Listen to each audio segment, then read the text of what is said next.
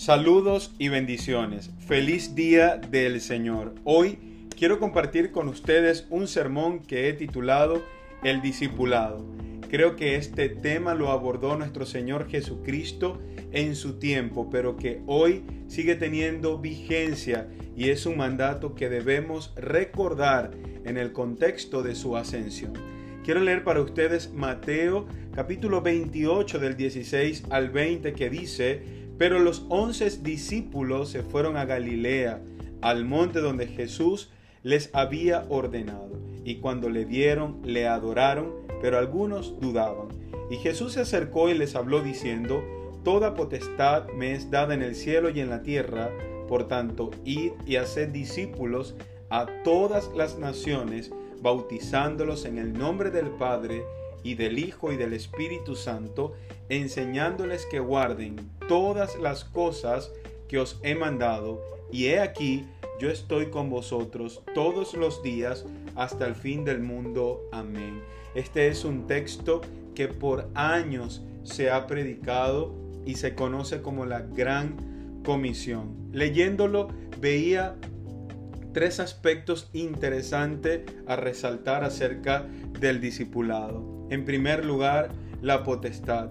En segundo lugar, la enseñanza. Y en tercer lugar, el respaldo. Quisiera que lo podamos ver como discípulos del Señor Jesucristo, pero desde la perspectiva de Dios y desde la perspectiva humana. Comenzando en primer lugar con la potestad. El Señor Jesucristo les dijo Toda potestad me es dada en el cielo y en la tierra. En este contexto nuestro Señor Jesucristo había sido crucificado, pero se había cumplido la profecía y la promesa que él había dado de resucitar al tercer día. Se le apareció, se le apareció aquel que duró tres años de ministerio terrenal con estos hombres a quienes llamó discípulos, hombre a quienes capacitó y les enseñó las verdades acerca del reino. La palabra de Dios en Juan 1.12 nos dice, mas a todos los que le creyeron, a los que creen en su nombre, les dio la potestad de ser hechos hijos de Dios. Esta autoridad, este derecho nos ha sido conferido cuando hemos creído en nuestro Señor Jesucristo, de ser hechos hijos de Dios y si hijos también herederos, coherederos y tenemos una gran responsabilidad. Esta autoridad es la misma que le había dado el Señor Jesucristo a sus discípulos cuando le dice en Lucas 10, en Lucas capítulo 10, versículo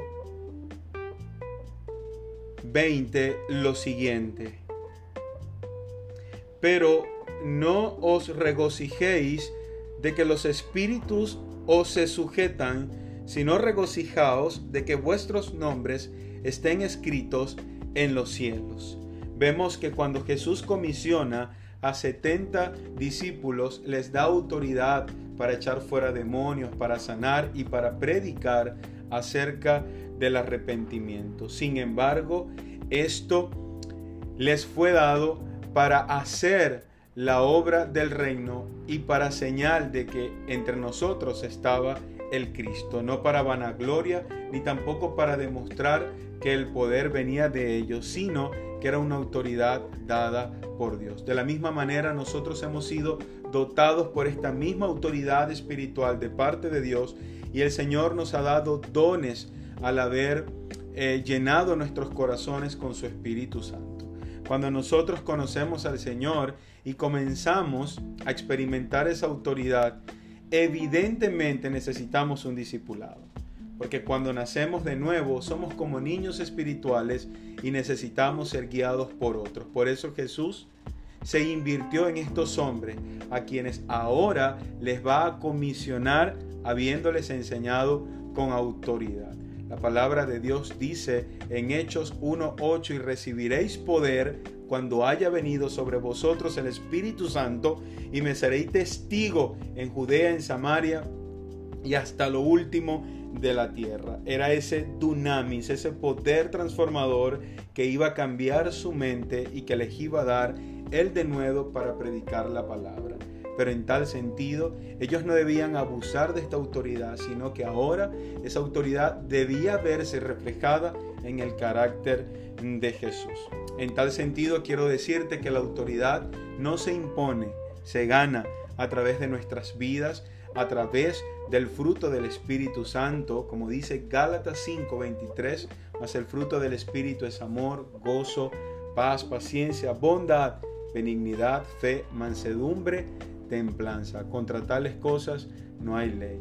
Y es que un discípulo es aquel que enseña, pero que vive las verdades del reino. Y por supuesto, cuando nosotros somos discipuladores y estamos discipulando a otros, es menester que con nuestro testimonio y acciones realmente le demostremos que lo que predicamos lo vivimos. Esa es la verdadera autoridad. Y toda potestad nos ha sido dada por Dios, pero para usarla de una manera correcta y con las motivaciones adecuadas. En segundo lugar, la enseñanza. Hermanos, cuando nosotros definitivamente tenemos una experiencia de conversión, inevitablemente se produce en nosotros un deseo por conocer más de Dios, por saber qué fue lo que experimentamos y qué fue lo que pasó en nuestras vidas. Y para eso Dios entonces colocó a unos apóstoles, profetas, pastores, maestros, evangelistas, para la educación, para el crecimiento de la iglesia en la doctrina.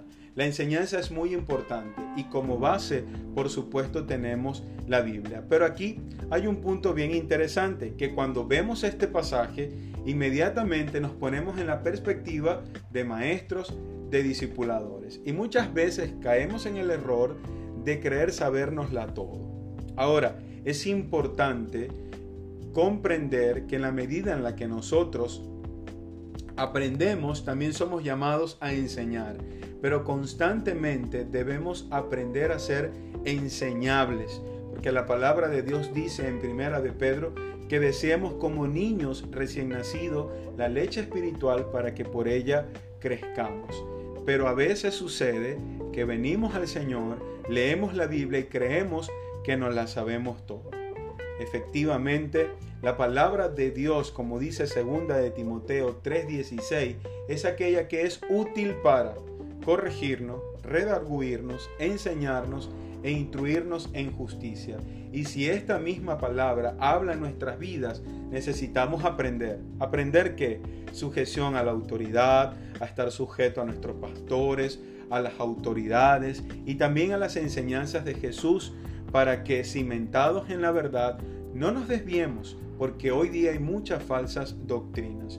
Hebreo 1.1 dice, Dios habiendo hablado en otro tiempo a los padres, por medio de los profetas y de muchas maneras, en este tiempo nos ha hablado por medio del Hijo, a quien constituyó heredero de todo y por quien asimismo hizo el universo. Entonces es a través de la escritura que nosotros vamos a poder crecer espiritualmente, pero necesitamos de la guía de un maestro, de la guía de un pastor. Por eso es tan importante la iglesia local cuando Dios nos salva, nos pone en el cuerpo de Cristo universal, todos los creyentes en el mundo entero, pero nos da una iglesia local donde nos reunimos para que, puesto por obra los dones, seamos edificados y sigamos creciendo. No hay nada más bonito que ser enseñable. No hay nada más bonito que tener un espíritu de humildad para poder aprender de aquellos a quienes Dios ha transformado y que nosotros podamos ver y que realmente ellos sean idóneos, como le dice el apóstol Pablo a Timoteo en segunda a Timoteo 2 al 3, hablándole acerca de ese discipulado y va a dar algunas especificaciones de cómo debían ser esos hombres. Segunda de Timoteo 2.2 dice, lo que has oído de mí ante muchos testigos, esto encarga a hombres fieles que sean idóneos para enseñar también a otros. Se resalta el atributo o la virtud de la fidelidad y de la enseñanza. El versículo 3 dice, tú pues sufre penalidades como buen soldado de Jesucristo. Ser cristiano no es tarea fácil. En la gracia del Señor lo podemos hacer, pero necesitamos luchar aún con nosotros mismos, hacer morir a nuestra vieja naturaleza que se revela, que no quiere sujetarse y que muchas veces quiere hacer conforme a sus deseos. Es por ello que se requiere de hombres que hayan madurado. Por eso en esto de obedecer al Señor en el mandato de ir y hacer discípulos a todas las naciones, se requiere de esfuerzo y de un espíritu enseñable. Porque cuando aprendemos bien, podemos enseñar bien. Quiero decirte esto. Si tú eres una persona que no ha aprendido su misión o su gestión y la rendición de cuentas, entonces no puedes enseñar el orden, no puedes pretender que otros se sujeten a ti cuando tú no te sujetas a otros, aun y cuando muchas veces no tengan la razón. Pero es necesario que nosotros aprendamos de parte de Dios los procesos. Por eso hoy día hay mucha gente que sale de las iglesias porque les cuesta someterse a los procesos. Pero cuando eres favorable, entonces Dios te va a exaltar y Dios te va a dar el lugar donde Él te estaba capacitando para usarte. Pero los procesos son necesarios. En tercer lugar, el respaldo. No podemos servir al Señor apartado de la comunidad de fe. Son los hermanos los que confirman nuestro llamado. Son los hermanos los que dan testimonio de tu vida y ellos tienen la confianza para poder aprender de ti. Pero no solamente eso, sino que en el ir y hacer discípulos es mientras vamos caminando, mientras vamos viviendo nuestra vida familiar, laboral, con los vecinos, en el contexto de la iglesia.